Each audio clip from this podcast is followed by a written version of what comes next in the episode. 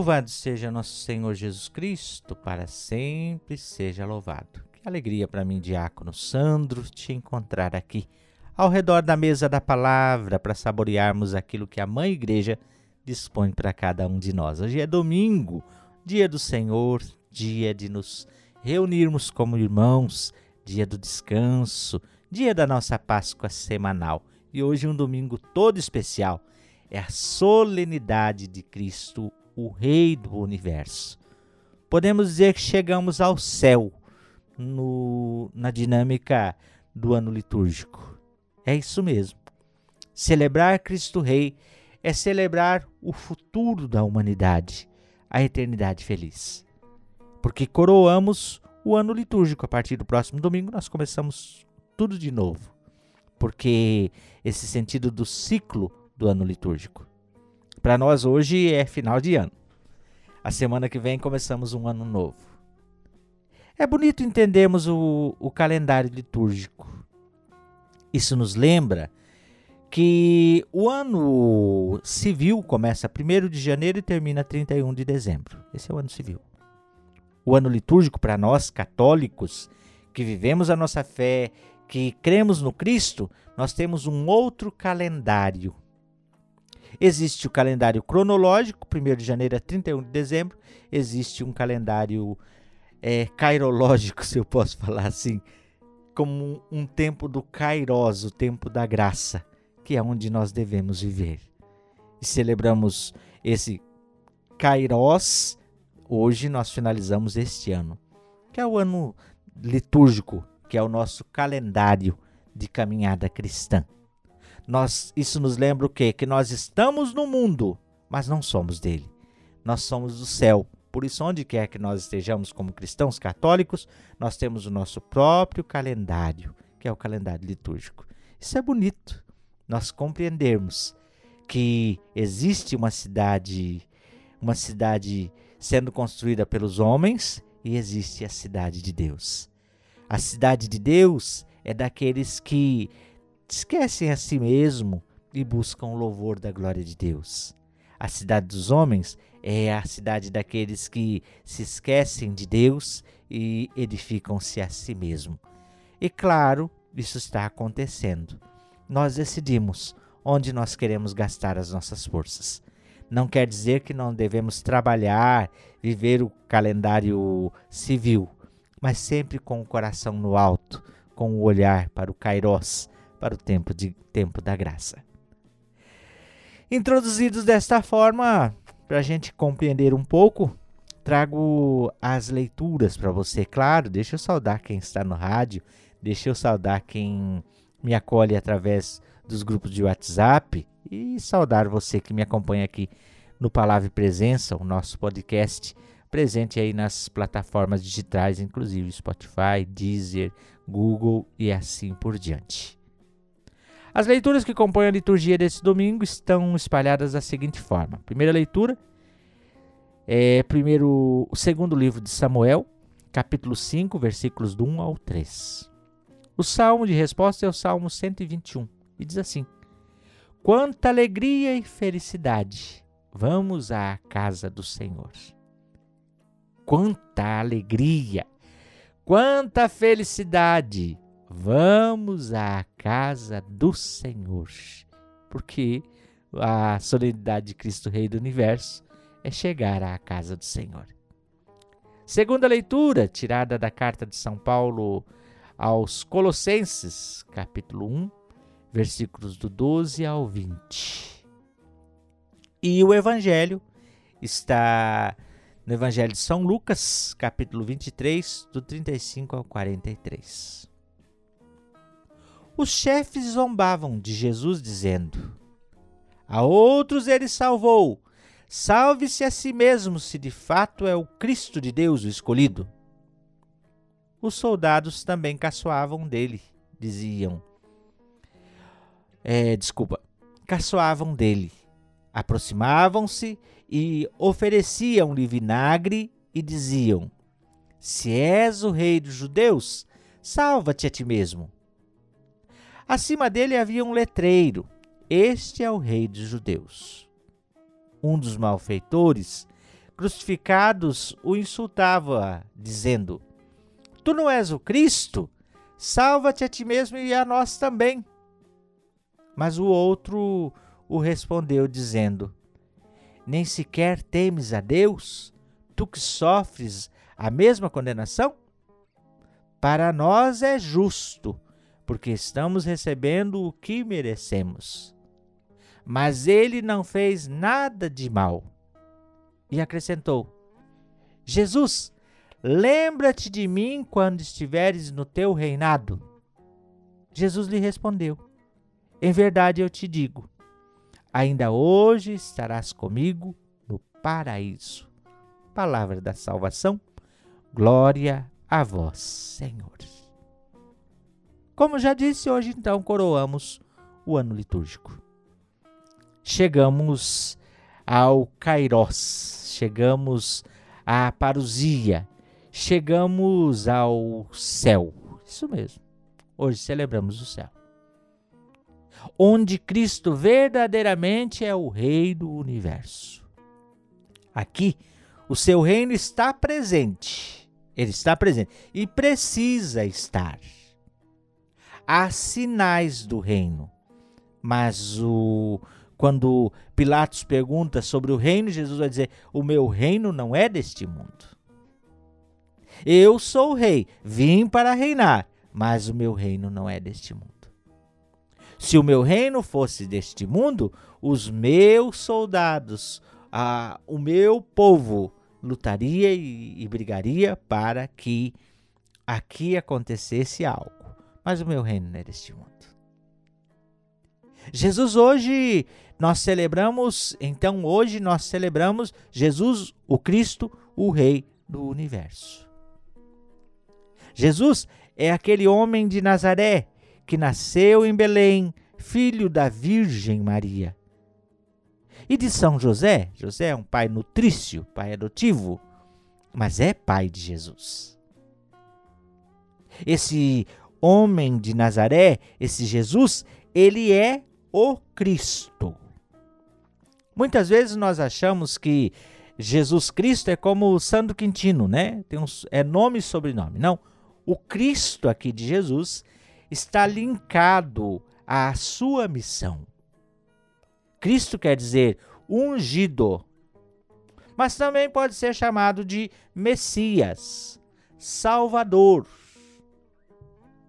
Ele é ungido. Quem era ungido lá atrás pelos profetas? Os reis. Os reis de Israel eram ungidos pelos profetas. Eram escolhidos por Deus e ungidos. Esse Jesus, Cristo, é o ungido do Pai. É o Messias, o rei tão esperado, que inaugura um reino que não tem fim, mas o seu reino não é deste mundo, embora haja sinais deste reino. Há sinais, mas não o reino em plenitude. E como nós acessamos esse reino? Porque quando se fala de, de rei, de rainha, é dentro da dinâmica de uma nação, de um espaço é, físico, de um espaço geográfico. Agora, o reino de Jesus não se acessa por um espaço geográfico, por ter nascido naquele país, ou naquela nação, naquele continente. Não. Esse reino se acessa quando nós o reconhecemos como Senhor da nossa vida e nos tornamos obedientes aos seus proclames, à sua lei, aos seus mandamentos. Esse reino de Jesus se pertence não por um documento em si, mas pela fé. Pela fé.